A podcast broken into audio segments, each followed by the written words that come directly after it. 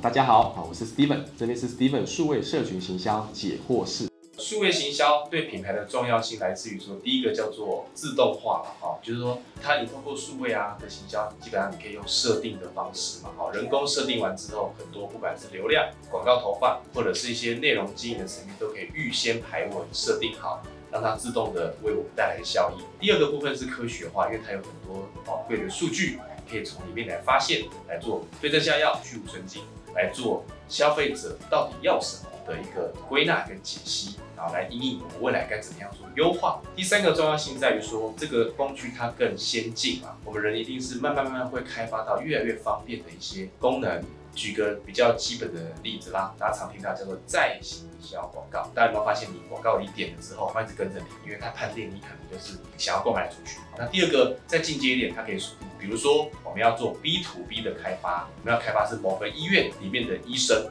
希望他能够下订单，因为可能我们在卖医疗器材，或我们在卖某种检测，所以我们就会针对这一个医院里面这栋大楼的方圆的范围，针对里面有哪些医生，大概年纪还有性别这些。可以锁定它，对你说在这边投放，只让这些医生看得到，很精准的投给最准确的人，而不会浪费预算。也或者是说有一些 AR 啦、扩增实境、虚拟体验，可能是汽车的内装、试穿、试戴眼镜等等，叫虚拟体验，所以它可以带来很多的先进的功能。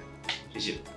这边呢，我将传授啊，来自于我在营销 CI 里面上的课程，总共有八千个学员上过我的课程，还有呢，呃，有两千个以上为品牌服务操作的经验，六百个品牌的操作啦，会有一些成功的范本，或者是失败的教训，那这些呢，其实都是非常宝贵嘛，就会把它化为结晶，然后成为一个一百题的题库，好，提供给大家，为大家呢带来一个好的贡献。那也希望大家呢，有看了有任何问题。还想再发问的，欢迎在我们下面留言里面啊来做发问，我这边都很乐于的为大家持续的来做一下分享。那就请大家帮我们准时收看啊，按赞、订阅、开启小铃铛哦。